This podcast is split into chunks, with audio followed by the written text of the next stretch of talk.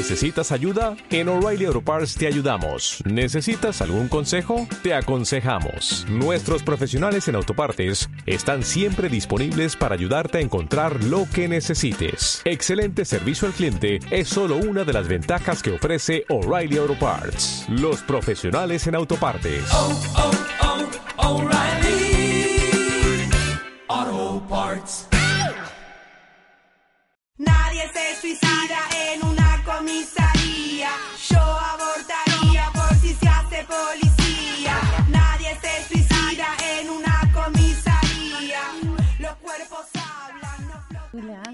Estás? Hola, hola. Hemos vuelto, amiga, ¿cómo estáis? Bien, ¿y tú? Yo bien aquí, eh, voy a salir del closet al tiro Sí, nomás, yo creo. es que Es esto como lo mejor que puede pasar. Ahora, porque además que creo que es, as- es- pero de- del espíritu de las señoras, por favor. Sí, po, eh, voy a transparentar de inmediato y salir de este closet eh, incómodo que, claro, estoy grabando con este momento COVID en mi cuerpo. Eh, la verdad es que ya pasó lo peor y todo, pero claro, estoy en una situación de encierro y con esta cuestión y nada. Como ahora como la agarré para la chacota, pero en un momento igual lo sentí como el forro, así que aconsejo que se cuiden. Yo no tengo idea de cómo me lo puedo haber pegado. Onda, trazabilidad nivel Mañalich, onda, no, no lo sé, ¿cachai? Como, Un, no- en un no estudio idea. muy serio, no hay cómo saber. Sí. Puta, em, ya yo igual debo decir que me preocupé y también me burlé, pero principalmente me Sí. preocupé. Em, supe antes, no, no me estoy enterando acá. No, claro. No, nunca tan. Amiga, te voy a contar algo cuando estemos grabando la wea de mierda. No, No. no, extractivista de nuestra amistad, pero brígido. Sí, porque igual, igual, igual no, igual nos robamos, caleta, porque como que Sí, sí nos no nos contamos lo que vamos a decir a veces y cosas así, pero encuentro que como contar, hacer como un espectáculo de, ah, como si fuéramos así como que lo vieran mill- escucharan millones de personas, pero creo que mm, no, o sea, primero me preocupé y, y luego me burlé. Y luego dije como esto sí o sí hay que contarlo en el capítulo siguiente que tengamos del podcast, que ahí veremos de qué será, lo vamos a contar ahora. Em, y también como porque, no sé, nunca fuimos negacionistas, creo, No, para nada. pero No, no, sí no. igual en, en lo- los primeros capítulos grabados en contexto pandemia, creo que igual dejábamos ver Sí. em, una sospecha o como igual nos salieron con sus salfates de repente, ¿cachai? Que no De eran más, permanentes ni nada, Este- pero Este mini me da culpa. sí, o sea, y porque, claro, como ustedes que hicieron un programa, grabaron cosas sobre el coronavirus y a una le da coronavirus. Y yo todavía, o sea, capaz que lo tu bueno, no sé, no sé. Ya, o sea, es que no... En teoría no te 2020. diste por enterada si es que ocurrió.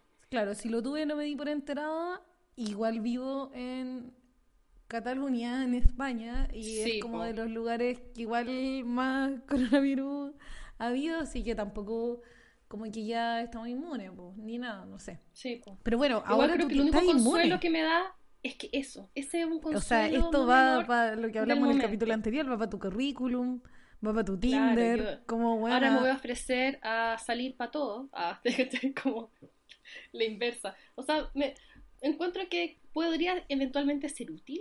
¿Te ser cachai? Como que te es soy pidan- inmune.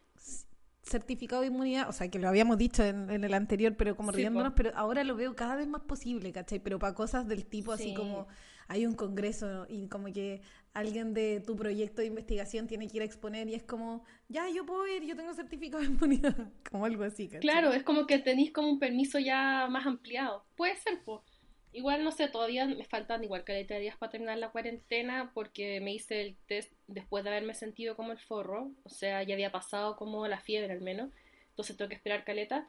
Pero salí del closet de esta cuestión, igual harta gente me escribió como Me Too, ¿cachai? ¿En Gente que no había comunicado mucho, sí, porque hay gente que le da diferentes niveles. Entonces, cuando te da, por ejemplo, eh, sin síntomas, está asintomático, como que no le, como que no tenéis derecho como a darle color, no sé. Pero ¿y o cómo que sabe la gente que es asintomática? ¿Para qué se fue a hacer el test si no tenía ningún síntoma? ¿O asume porque alguien de su Yo casa creo tuvo algo así? que, sí, yo creo que, no, no, yo creo que te hacís el test igual, pero lo que pasa es que cuando te sentís una, tú solo mal, yo me sentía sola mal, como que no había ni incentivos para hacerme el test porque estaba piola. Pero ya cuando fuimos todas, eh, ya daba más incentivos porque también tenéis que saber si tenís o no, para saber si podéis en- eventualmente en dos semanas más, tres semanas más tener contacto. Entonces me No, escribió heavy. gente, Y aparte como que dijo. igual, por mucho que, que eh, los científicos del mundo anden en llamas, o sea, como que todos los días salen como nuevos estudios a propósito del COVID, ah, sí, igual nada todavía es tan concluyente, ¿cachai? Entonces, por mucho que diga eh, que, se, que efectivamente al parecer se desarrolla inmunidad, bueno, tampoco tenemos tanto co- con qué compararlo, ¿cachai? Entonces, Aparte, olvídate que la gente se pone chanta, te dan recomendaciones de todo tipo. Y ya como filo, como yo digo, todos les digo que sí, todo dije que sí, pero en verdad una cantidad de recomendaciones que tú decís, ¿de dónde? es, y así como enfermedad social, como que en verdad como es una pandemia y nos afecta a todos, yo me puedo meter en tu gripe. Entonces Sí, te digo esto entonces y yo esto. igual empatizo con la gente que se quedó piola. De hecho, yo me quedé piola hasta cuando ya me sentía bien.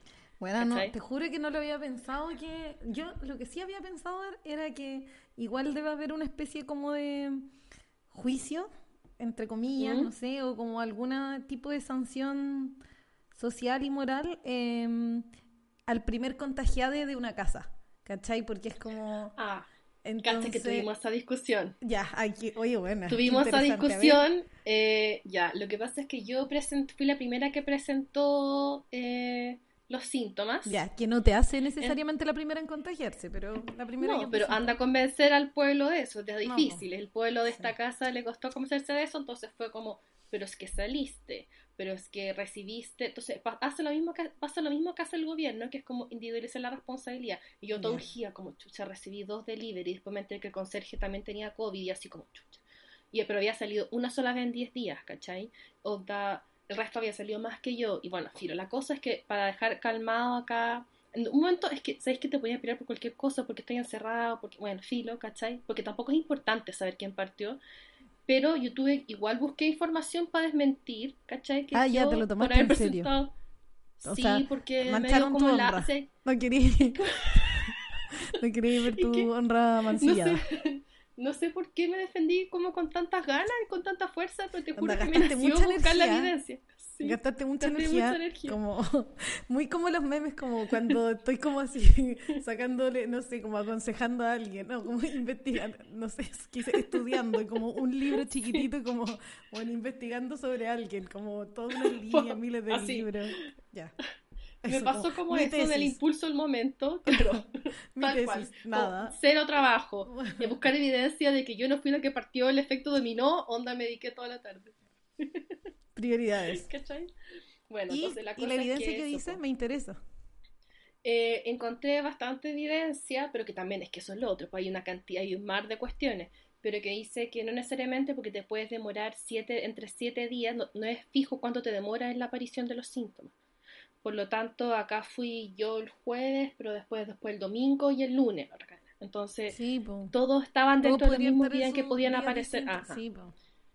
Sí, eso la verdad es que en mi mente igual como que me, sabéis que nadie me estaba culpando tan directamente, pero sí, en mi mente un poquito, o sea, me Es que defendí un poquito, había pero pensado eso, ¿cómo se le comunica al resto de la casa eso? es que eso, entonces eh, lo que pasa es que con eso sentí que compartíamos más democráticamente como la responsabilidad de la situación. Ya, dale. ¿Cachai? igual Porque en un momento me empecé a urgir culpable, porque- sobre todo porque tu tía igual empezó como a a estar más mal, sí, ¿cachai? po, sí, pues si tuvimos que ir a urgencia, ya, entonces toda esa weá, entonces ahí empezáis, pues, ¿cachai? Y en verdad, claro, nosotros somos personas como sanas y todo, igual te puede pegar súper fuerte, ¿cachai? Como es muy subjetivo, pega súper diferente. Por ejemplo, acá yo fui la única con fiebre, ¿cachai? Entonces como que esa cosa de incertidumbre, más la televisión de todo el día, más viendo que está la cagada, más viendo que todo eso, igual te urgís, po. Entonces te quedas como piola encerrada y guardáis toda la neura en la casa y eso es terrible. Pero No, una vez que ya salí, te sentís mejor, ya, ya está. Como que siento que ya coroné el año, como, ¿qué expectativas? Onda, yo te, yo te dije, el 2020 yo sentía que era mi año. Creo Tu que lo había año. dicho en una- Bueno, era- yo iba a ser vengo mi año. diciendo eso como desde el 2017, pero nunca pensé que había uno que tan evidentemente no lo fuera, ¿cachai? Claro, este era como, not. Bueno, mis planes para el 2020, el 2020 aplastando, había uno como una gaviota aplastando como una paloma que estaba muerta, Sí, terrible. sí. Oh, bueno, todas las expectativas, bueno, las expectaría. Oh, Eh, ya, pero bueno, bueno. Bacán, Javi, gracias por contarnos, porque además como igual eh, reflexionaste bastante de tu experiencia, porque todo lo otro habían sido como experiencias como mucho más o sea, como más que experiencia, bueno, la, la- lo de la cotidianidad de la cuarentena igual tenía que ver con la cotidianidad de la cuarentena, es decir, con, un, con Sí, una vivencia en primera persona. Pero la mayoría de las otras eran como reflexiones que estábamos teniendo por el contexto, pero creo que esta le da, bueno, la guinda para... Sí. Después de esto ya Sí. terminamos la temporada COVID, yo creo. Claro, con esto damos el Eh, cierre. Claro, este es el cierre de temporada, porque después viene como el post-COVID, no sé, o algo así. Bueno, filo. Sí. Eh, pero creo que eh, igual es interesante como... A mí como que so- solo se me había ocurrido la cuestión de que igual era había como una especie de juicio y castigo a la primera persona que se contagiaba en una casa, Mm. pero claro, no lo había pensado bien, como todo eso que tú contáis, pues, ¿cachai? Como presentar que, o sea, repartamos la, la, la responsabilidad también. la responsabilidad, sí, sí. Sí. Bueno. Bacán. Así que Oye, vamos al tema de la semana. vamos al tema. Pero Vamos me al encantó tema que aparte intro. no, estamos muy entusiasmadas con este que tema. está- no está porque el tema sea filete en sí, o sea, pues sea filete, cacha. O sea, como no estoy antigua, estoy atrapada. ¿Qué dijiste, Eh, filete? Sí. bueno, filete. Uy, ¿Quién dice eso? Eh, sí. Quería solamente decir que este era un tema que me es contradictorio y no sé por qué usé esa palabra. Y más encima, por último, filete es como bacán, y ni siquiera porque es como mega especista, pero, ay, ya, filete de berenjena. Pero, pero, pero es como contradictorio, no se parece a filete tampoco como No, palabra. tampoco, no, no ni- sé, tampoco un usa lo mismo. Bueno, pero Tuve sí, COVID, me imagino que lo que quieres decir, creo, muy hermenéutica de la Javi, no, en verdad no. Eh, yo creo que desarrolla por qué te, te parece contradictorio, por qué te gusta y te asusta. Porque, o sea, quería decir que estaba entusiasmada con que habláramos de este tema, pero en verdad no es porque el tema sea entusiasmante en sí, sino que creo que es necesario desarrollarlo, pero creo que darnos un espacio para hablar eh, de los pacos, de la policía y de todos los últimos hechos que han ocurrido, como, bueno, evidentemente en Estados Unidos detonó algo, pero esa mecha viene de acá, en México, o sea, hay en muchos lados básicamente. Entonces encuentro que es un tema bacán para desarrollar y me entusiasma eso, no como la gravedad de los hechos. Eso. No, claro. Pero me o sea, yo, yo creo que pensaba que todas las veces como que nos demoramos en anunciar de qué íbamos a hablar, y igual el título siempre ya lo sugiere, como que este le íbamos a poner po. señora Antiuta, como, Sí, bueno, eso, como tratar de pensar un poquito em, cómo a propósito de, de el racismo en Estados Unidos que existe en todo el mundo, pero que en, en un determinado contexto se produce este hecho de, de violencia policial contra George Floyd y que eh, hace que la lucha antirracista tome un nivel de protagonismo en la movilización mundial en un contexto de pandemia, donde no estaban habiendo tantas movilizaciones brígido. sociales y Eso en el país encuentro- que tiene más contagios del mundo, ¿cachai? Claro. Esté pasando esto, eh, puta, muy... eh, Es que celebrar la Bueno, lucha de las de compañeras mierda, antirracistas que han estado dando sí, esta pelea totalmente. por tanto tiempo años, años, años. y años. para eh, enseñarnos también, así con una vocación súper eh, como pedagógica para entender nuestro eh, racismo, eh, cambiar cosas, yo creo que, ah, y entender como, no sé, bueno, igual han habido estos días como que recomiendan hasta documentales y cosas así, pero yo Sí. creo que ha- ha- han habido muchas cosas en, re- en nuestras historias que nos hicieron entender como la importancia como de la lucha antirracista y lo fundamental que es el racismo eh, en sociedades como esta, pues como que al final cuando uno te- tenía como una lectura más clásica, más economicista, como que tendís todo a, a leerlo como desde la lucha de clase, la contradicción capital-trabajo, y después te vaya abriendo, te abría el feminismo, ya, y metí el trabajo reproductivo, o sea, todavía en esa línea de trabajo, ¿cachai? Después como al antirracismo y metís como la división racial del trabajo, etcétera. Pero te dais cuenta que la cuestión es mucho más profunda que esa, pues.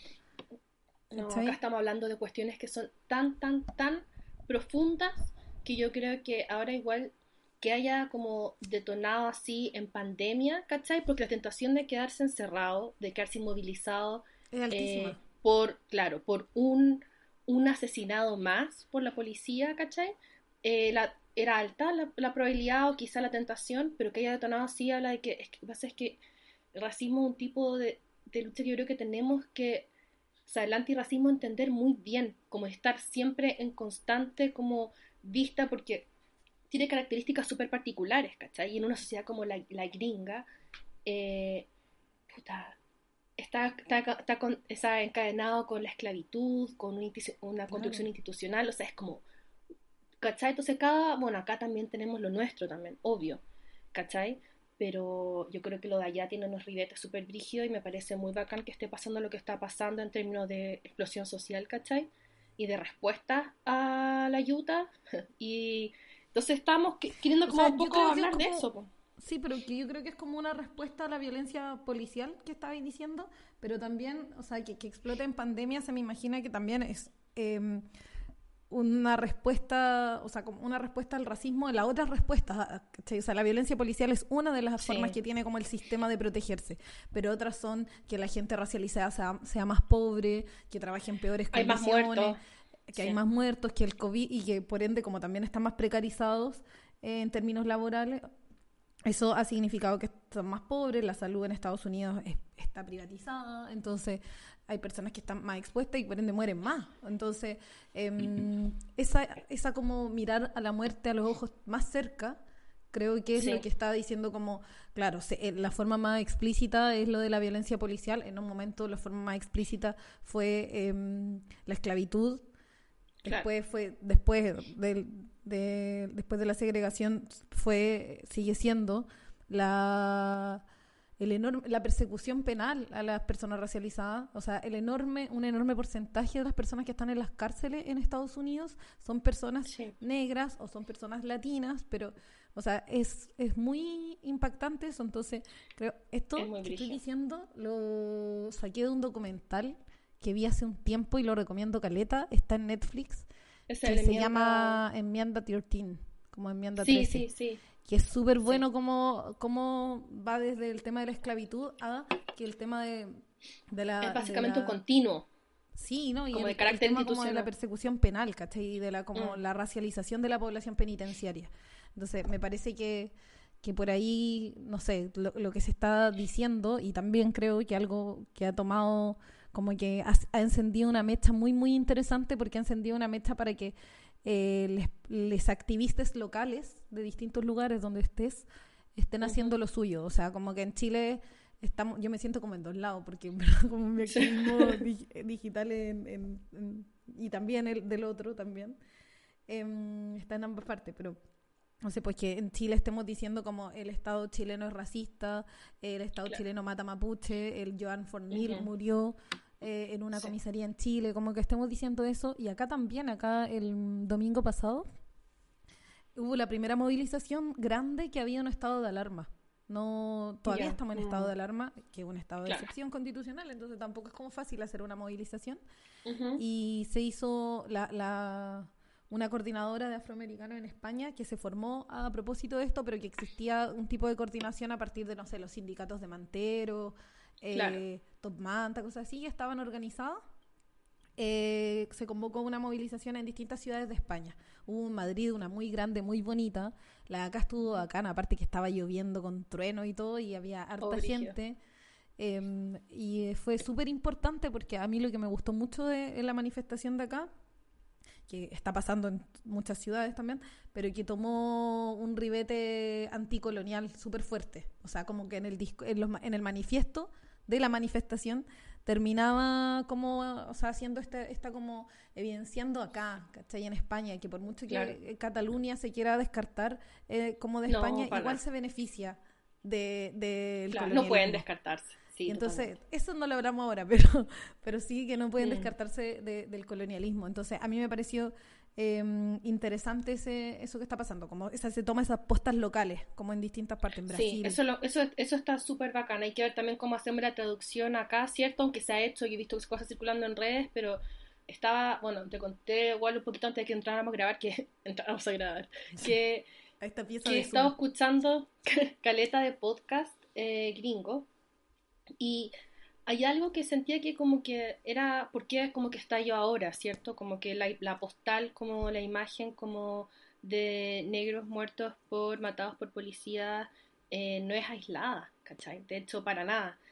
Eh, entonces como que había momentos en las noticias en que, claro, todos se sentían mal, ¿cachai? Por la población negra, etcétera, y creo que lo que me gustaría poder rescatar, ¿cachai? De Black Lives Matter es que eh, ha generado, ha intentado transmitir lo que significa vivir con esa discriminación y miedo encima como encarnado en el cuerpo, ¿cachai?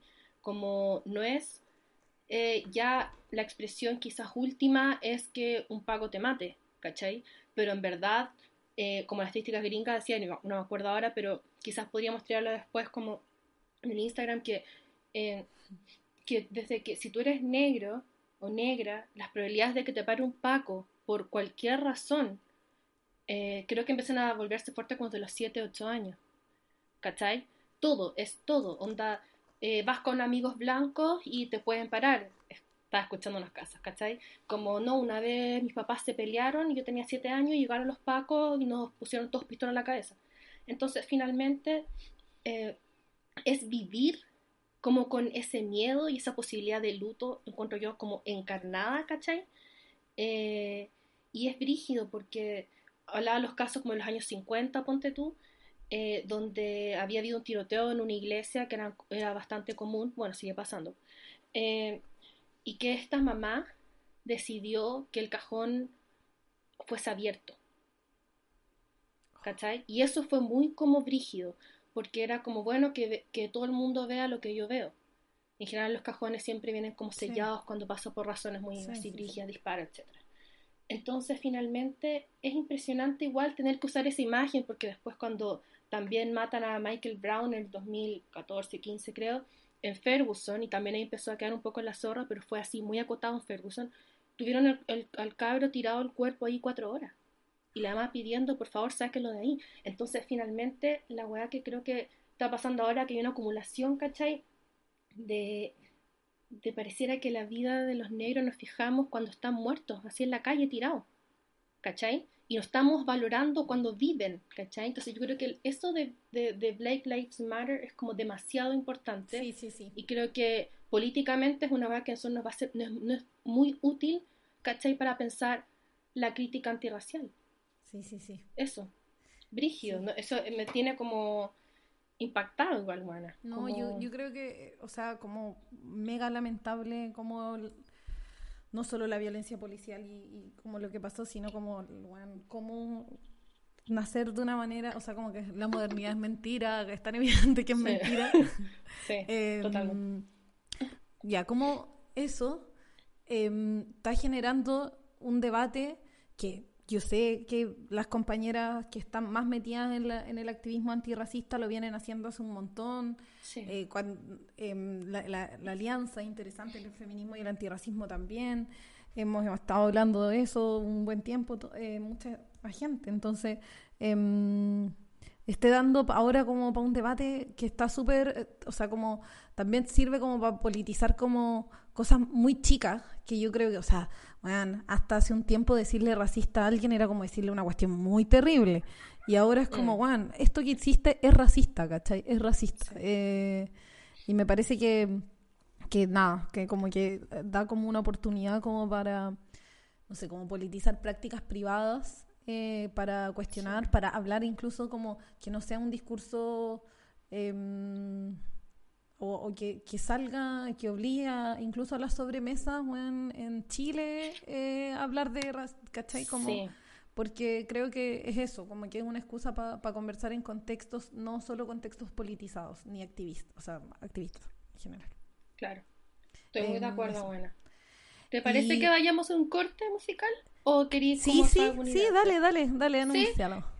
Ya, en este, como ya están cachando quienes nos escuchan ya más seguido, que estamos haciendo un corte musical ad hoc y queríamos dejarles con la The name of this tune is Mississippi una Goddamn. canción que habla un poco también de todo esto, de algunas décadas atrás, porque bueno, todo se repite parece, tiene historia bastante larga, así que vamos con. Mississippi Goddamn.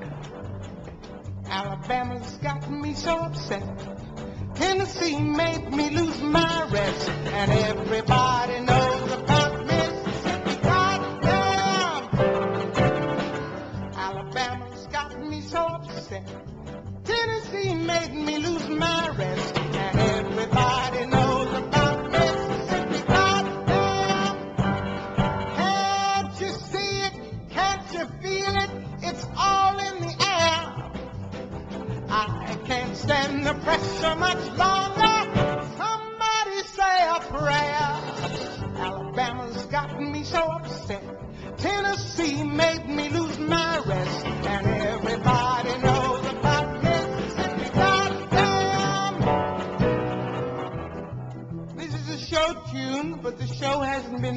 it yet.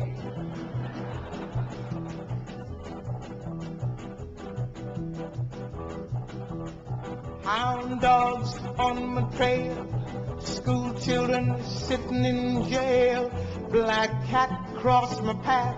I think every day's gonna be my last.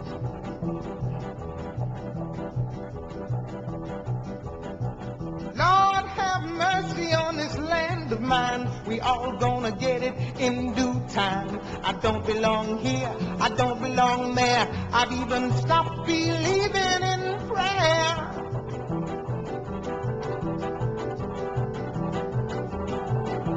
Don't tell me, I'll tell you. Me and my people just about do. I've been there, so I know. Keep on saying, go slow.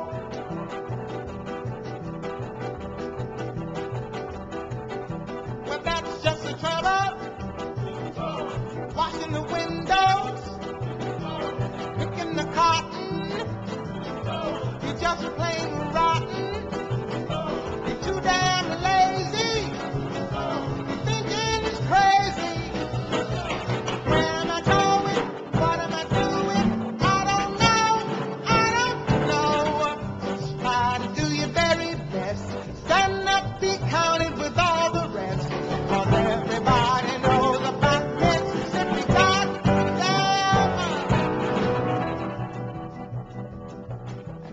thought I was kidding you. picket lines, school boycotts. They try to say it's a communist plot. All I want is equality for my sister, my brother, my people, and me. Yes, you lied to me all these years. You told wash and clean my ears and talk real fine, just like a lady. And you'd stop calling me Sister Sadie.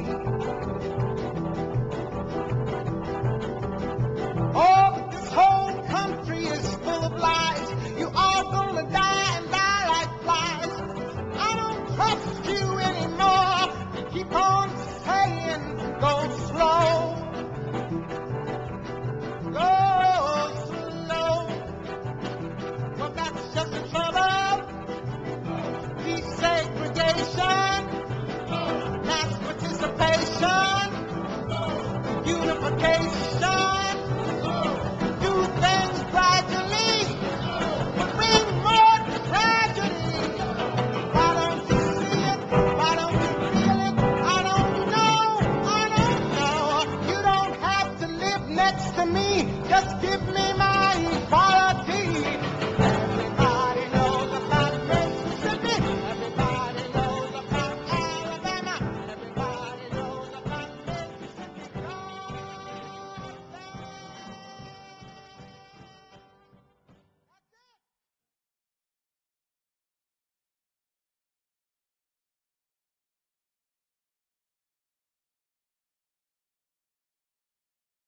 Ya, bacán. Em, hermoso tema. Hermoso tema. Muchas gracias, Nina Simone, por tu sensibilidad, por darnos estos paseitos en el alma con tus temas. Sí.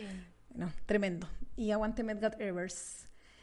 Em, y por lo mismo, que queremos seguir hablando de, de antirracismo y esta expresión más concreta, o sea, de racismo en verdad, y esta expresión más concreta de la violencia policial, queremos hablar de eh, los pacos.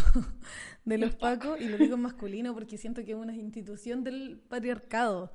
Sí. Em, aun- aunque hayan pacas, pero em, de los pacos queremos hablar de, de la CAP. Creo que em, me gustaría decir algo al tiro sobre ACAP, porque no hay mucho más que Sí. queremos hablar de los pacos. Y- Sí. Pero me gustaría decir algo que tiene que ver con que a mí me pasan ah, me pasa filete, como dijiste al principio, no. Me parece algo contra- me pasa algo contradictorio con el ACAP, como por un lado me gusta que haya em, una sigla que sea capaz de entenderse en todo el, o sea, no sé si en todo el mundo, pero en gran parte muy del mundo, ampliamente. Mm. muy ampliamente, no solo en los países angloparlantes, sino que en otras partes, o sea, se escribe, acá está escrito en todas partes, y uno ve una película que en Rusia ya o sea, se ve el ACAB, Sí, entonces creo que em, creo que eso me, me parece sí que es como una forma, una complicidad que tenemos como les antiyutes, les, les antiyutas del mundo. Em, eso me gusta, pero lo que no me gusta es que creo que igual fue un machirulo el que pensó esta, Sí. este acá, porque creo que como es- todos los pacos son bastardos, all caps are bastard, eh, una alusión como, como al comportamiento sexual de la madre de ese, de ese paco, ¿cachai? de una Como- ilegitimidad brigia. Sí. Yo, bueno, te- lo habíamos comentado como un ratito antes y, y claro, a mí me pasa que yo no ocupo la palabra bastardo bastarda. Está como, No, está en mi diccionario, vocabulario. y me como hijo- parece- como decir hijo natural. Como, no Es sé. que, me- es que ¿sabéis qué me pasa? Que también pienso como también, yo biográficamente, ¿cachai? En, en términos estrictos, si vamos a usar la palabra, mi, mi apellido es bastardo, ¿cachai? ¿o no? Entonces como que me parece que yo creo, cuando escucho como, o, o sea, todos los pacos son bastardos y, ocupo, y se ocupa bastardo como adjetivo, Sí, encuentro que va a una historia también colonial nuestra, Sí, tan como sí. dura, tan injusta, que me Por parece eso que Yuta es como- bastarda tampoco, nada bastardo. o sea, No, nunca, no, no, nunca lo nada ocupes. Hay bastardo. tantas formas de descalificar a la policía que me parece que Totalmente. ocupar el bastardo es como una simplificación machirula de las miles de Sí. weas malas que se le puede decir a las policías del mundo y el sentimiento Utah, ¿cachai? Claro. Em, bueno, entonces las tesis también lo ACAP. dicen. Sí, y las Mm. tesis, pues ahí también lo dicen. Las Yo tesis que lo anuncian. Como que esto es una, Sí, una no sensación solamente- como que me imagino que todas las feministas Sí, les debe molestar feminista. como el, el bastardo, el uso de esa palabra. Y claro, las tesis lo decían, pues como que era, qué difícil en nuestra región, como, no sé, pues llena de guachos, como el, lo de la Sara Sí, po. el Salazar, eh, llena de guachos, llena de padres ausentes. Eh, usemos eso para ofender. ¿Y qué preferimos entonces el antiyuta? Yo creo que el antiyuta estaba. Sí, Está bueno. y, y me da rabia porque igual a veces quiero decir acá porque me da demasiada rabia la policía y me dan ganas de que eso po. que sea un sentimiento compartido.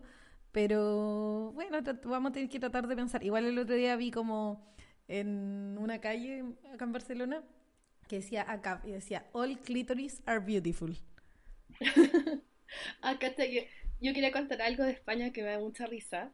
Que el 2016, una loca que, la, que eh, fue denunciada por la policía, no, creo que la persona por ley Mordaza. Mira, filo, la cuestión es que fue como a la final de la Copa del Rey y llevaba un bolsito que decía ACAB, ¿ya? ¿Ya? y la paran los pacos, po. Pero abajo, como muy chiquitito, decía All cats are beautiful. Y la tuvieron que soltar. Sí, sí, sí. Yo he visto el de los Pacos. Muy buena, muy buena. Entonces, como finalmente también, bueno, pareciera que los pacos te responden, bueno, son bastante parecidos en diferentes partes del mundo, ¿no? Como no tiene otra respuesta posible si no es la violencia, ¿cachai? Pareciera que su existencia se justifica solo en la medida que, que pueden ejercer esa violencia contra básicamente las personas. Sí, Eh, hoy día, y hoy día creo que Afrofemina subió un informe que se hizo Ujú. sobre eh, el abuso policial en contexto del estado de alarma, la cuarentena en España, y Ujú. como qué tipo de policía, a qué personas detenían. Entonces estaba interesante porque ahí como lo que se trataba de hacer todo este tiempo es como, bueno, o sea, ustedes son muy racistas, ¿cachai? O sea, las detenciones. Sí. Bueno, lo hablamos creo que en el capítulo te- anterior a propósito de, Sí. del audio de la Ángel contábamos un poco que yo había estado como mirando las detenciones y todas eran todas eran a personas racializadas Em, y también no te pasa a ti como que igual te llama un poco la atención que hayan personas eh, que lo que quieren hacer en su vida porque uno hay uno puede hacer una lectura como mega economicista y decir como solo las personas es que las personas que están ahí es solo por necesidad porque son pobres y eh, los pacos les asegura un acceso a la seguridad social que en un país privatizado como en Claro. Chile eh, te da un privilegio sí ya esa es una lectura. Pero a mí me parece que esa lectura es simplificadora igual porque no todo se hace por eh, por plata ¿cachai? o sea hay gente que lo hace por estatus no es el único móvil para tomar decisiones. son puros Mm. pacos y no todos van a, a los pacos rasos, algunos que son de escuela, así, o sea, como que hay una Sí. escuela y carrera dentro de los pacos, entonces, pero me llama mucho la atención eh, que alguien eh, quiera que su trabajo sea paquear, que su trabajo sea, eh, si no es reprimir así brutalmente, si es hacerle sentir al otro o decirle al otro que no se puede hacer Claro. lo que está haciendo, ¿cachai? O sea, ser tan una vocación de perro guardián del orden que me parece...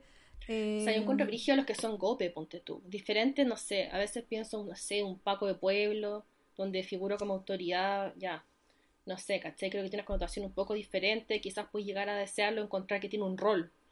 Pero en el contexto del estallido, bueno, antes, si pensamos, no sé, en el Gualmapu, ¿cachai?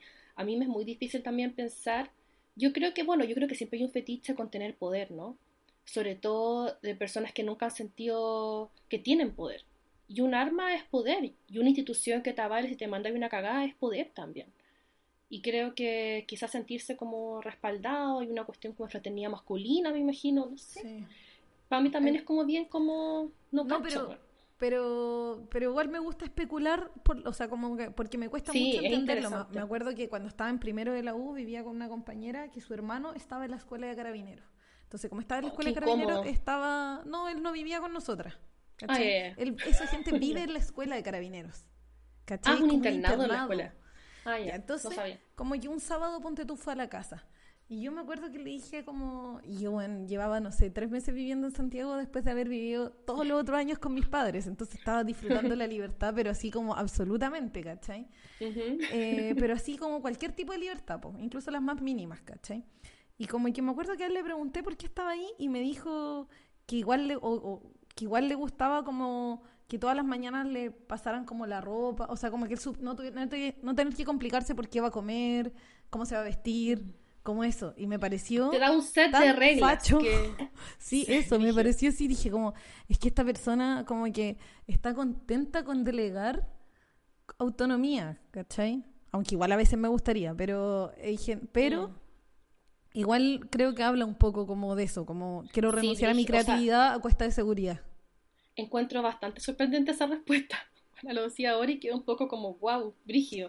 O sea, creo que entra ya un, claramente un sistema de seguridad, no solamente eh, por los servicios a los que podéis acceder, sino entra como una fraternidad, entra algo que se supone que es importante, que tiene tradición, y de repente no sé cuántos espacios son a los que podéis entrar ahí, de repente si no tiene acceso a la universidad, que podría ser como ese espacio como de tradición y de importancia por lo público, de repente se desvía y son los pacos, no sé, es, es, es loco, yo no, no sé bien, pero creo que también por eso es tan amenazante la hueá como de financiar a los pacos, o sea, me parece Sí, una radicalidad súper importante, sí, y ¿sabéis qué? me parece súper importante.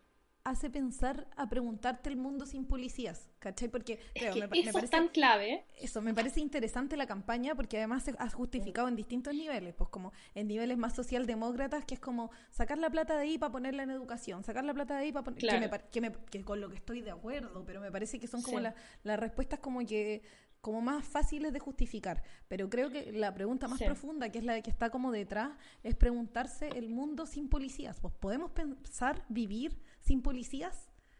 ¿Cachai? Como, que es, muy interesante eso, porque somos muy acá, podemos, podemos ser muy acá, pues podemos ser muy anti-Utah, pero tenemos que estar disponibles, al menos dedicarle algo de tiempo a pensar cómo es esta cuestión sin policías, ¿cachai?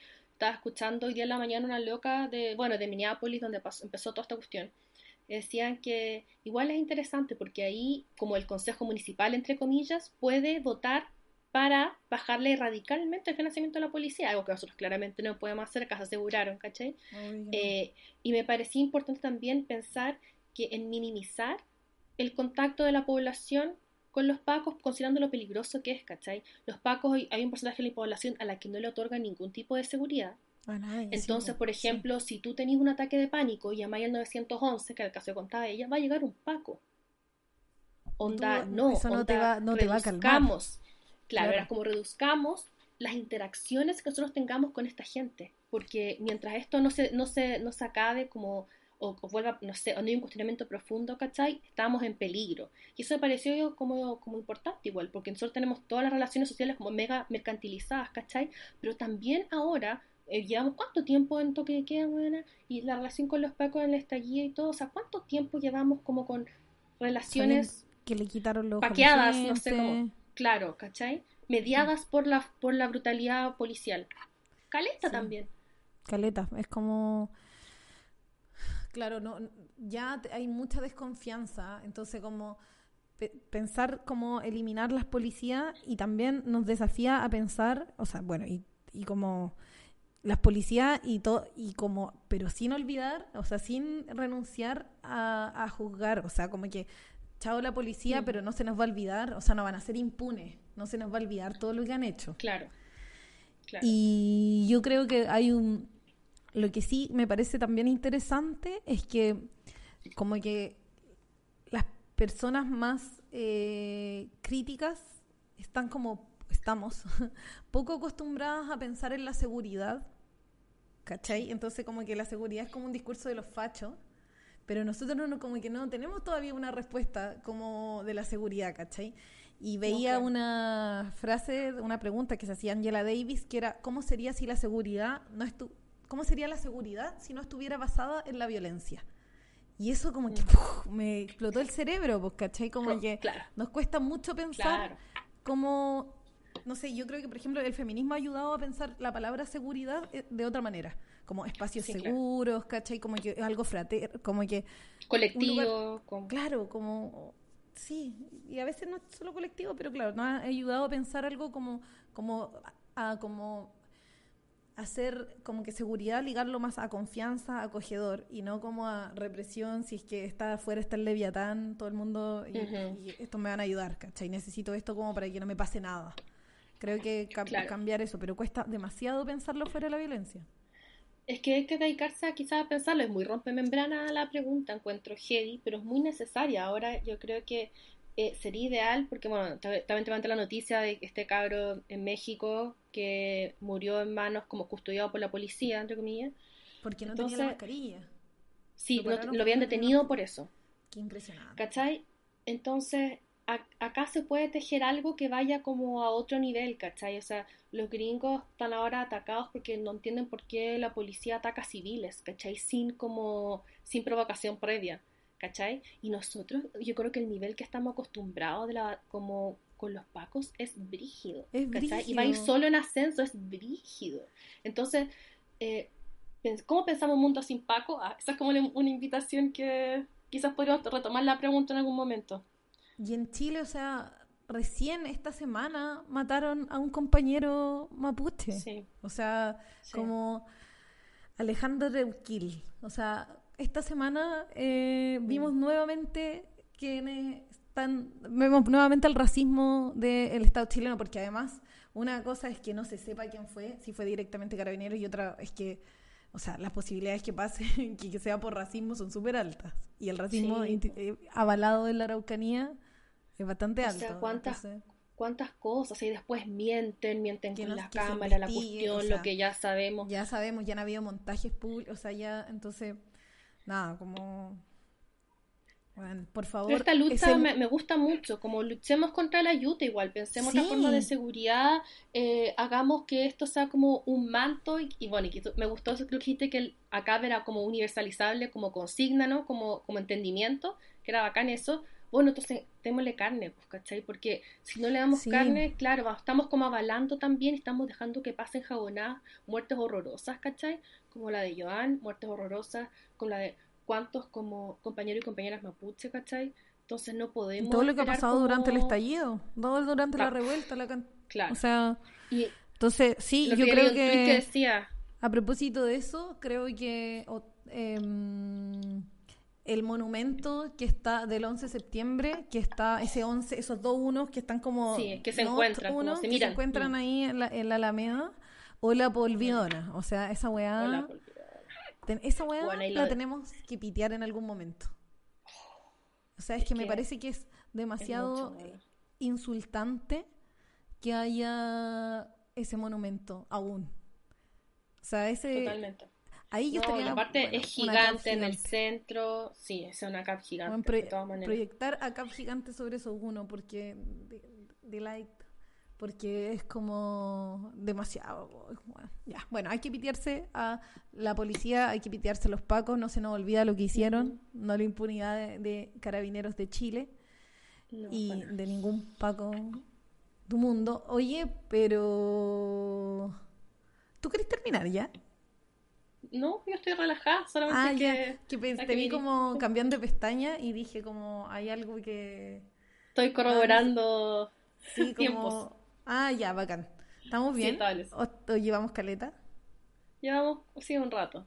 Ya. Podríamos cerrar con algunas Ya. reflexiones igual. Em, no, podemos seguir hablando en, en- en otro camino, en otro camino, en otro capítulo sobre esto también, po. Ahí sobre los memes de ¿Cuál la sería? Blanca. No los comentamos, weón. Ay, no. Sería de la. Si hacemos un cambio, como quizás puedo poner una cortina musical y hablar del meme de la blanca. Es que sabéis que si no va a pasar mucho rato y encuentro que es fundamental hablarlo. Eh, hablemoslo al tiro entonces, pero... Ya, oh, hablemoslo al tiro. Pero acá, acá- Perdón por eh, esta transición, perdón. un poco brusca. Eh, memes de la Blanca, weón, creo que son de una genialidad, pero así me gusta mucho como que hayan tantos personajes involucrados en la escena Sí. de la Blanca. Complejiza mucho el Entonces, nivel del como que meme. uno puede poner así como su tesis siendo la blanca, su tesis siendo la estufa, tú grabando, tú siendo la blanca. Hay gente que ¿cachai? considera al perrito que estaba en el sillón también, que también lo incorpora como a la escena, ¿cachai? La O sea, me parece de un complejidad brígida. Bueno, y había uno acá, pues, que era como, saca, como, se está quemando, era, pero, pero no la saques de ahí, como, Mm, y estaba Sí, la no la- Sí, muy buena. Eh, eso nomás queríamos decir de las memes de la blanca. Ah, Sí, hicimos no, ah, más no, ocho. no, yo quería, de- yo quería decir que, que muy oportuna, como que no sé si quien la está grabando a Blanca estaba muy paveando. ¿Cachai? Estaba como engolosinada grabando a Blanca, engolosinada grabando a la niña. Pero es que igual cachando. pengo- es que esa niña era adorable, era para cagarse Era la risa. Bueno, Y aparte su- su, tran- su tranquilidad tranqui. me dio como tranquilidad. ¿Cachai? Dije como, "Oh, qué, qué gana estar tranqui como Oh, ella. Y el acercamiento La como al, al, vapor es lo máximo. Onda, yo Oh. sería como el puro perrito, como que le sale humo. Yo, ese es como un mood. Ese puede ser un mood diario. Como recortar Sí, el sí. perrito. Ya es un sticker eso, ahora. Obvio Eso que ya es como la sticker. blanca y tiene como arriba el vapor, así como... No, máximo. Después que y será aparte- esta niña más grande. Va a ser, en 10 años más va a aparecer, ¿se acuerdan de Blanca, la de la y no sé qué? Y va a aparecer Fue meme momento igual. Sé que yo el video no lo podía parar de ver, me reía Me demasiado. encanta. Es que a mí también Me me, gusta encanta. mucho. Me encanta. Sí. Tremenda puesta en... Uh, batería se está agotando. Perdón, se me olvidó, lo desconecté. Ya, pero no, pero igual estábamos, estábamos bien en la hora, perdón. Sí, estamos bien de la hora. Si queríamos no dejar pasar lo de la Blanca, porque sabemos que probablemente mucha gente lo disfrutó igual que nosotras. Así que Eso. no. Otro día podemos eh, pelar a quienes les gusta yutear en la vida. Porque hay gente que es paca Ah. no institucional. Uh, sí. ¿Sabéis Sí. qué? Deberíamos, claro, dediquemos otro momento a hablar de, claro, la ayuda no institucional. Sí, la, de la policía un de la vida. La policía, sí. Así que... Muy en contra de eso, sí. Eh, Juan, señoras recomiendan. Chucha, no pensé que recomendar esta semana. ¿Tú ya lo tienes? Señoras recomiendan, yo lo pensé, pero cuando lo comentamos, yo pensé que me gustaría recomendar eh, un podcast, un crossover. Bueno, yo también. Ya, lo pensé un día, así que bacán. Ya. Ya, yo me gustaría recomendar un podcast que se llama Microtráfico. Yo lo escucho fielmente ya hace bastante bueno. tiempo. Los, sí, los cabros se tomaron como un receso de dos meses, pero ya volvieron. Son muy pulentos. Es un podcast dedicado a música urbana. Y yo recomiendo sobre todo escuchar un capítulo que se llama 2019, el año del flight. Donde hacen una apología al flight. Cómo se Tú me lo mandaste, de hecho. Muy buen capítulo. Sí, Jai. a mí me gusta mucho y ahora lo- hoy día los volví a escuchar porque volvieron a subir capítulos, estaban medio ahí como no sin grabar, no los voy a juzgar por eso. No, Y, nos ha pasado, hemos estado ahí. claro, hemos estado ahí, entonces eso yo lo recomiendo mucho, si le gusta la música urbana, cachan caleta, Pablo Chile, o sea, es gente que cacha demasiado y también del underground de la música urbana chilena, así que lo recomiendo mucho. Altísima recomendación. Em, yo quiero recomendar algo que eh, en el momento en que em, lo escuché, dije, uh, está bueno, lo voy a recomendar en el próximo de señoras, pero eso fue hace como dos semanas, entonces se me había olvidado. Pero quiero recomendar un podcast em, argentino sobre cultura digital, que es de los podcasts de, de Radio Anfibia, de Anfibia, el que se llama Todo Ah, es buena. Fake. Todo es Fake es el podcast de cultura digital que está ahí en Anfibia, está bueno. Así que... Buena. Esa es una. Escuché un par de capítulos que están bastante interesantes, como uno sobre vigilancia, otro con. No sé, como. O sea, el del reconocimiento facial está súper bueno como capítulo. Lo mega recomiendo. otro sobre los Uy, me memes. acordé, lo encuentro, lo encuentro la raja como ah, nuestras recomendaciones. No, pero lo que estáis diciendo, ¿sabéis por qué? ¿Sabéis que leí, me acordé ahora, leí la pasada que IBM estaba cuestionándose cómo vender reconocimiento facial a los pacos? De todas maneras. Oh, estáis hueviando, o sea, escaló ahí. Bueno, ese es, es que ese es el tipo de Esa escala que se puede llegar con estas cosas. Sí, esa es total, bueno, totalmente.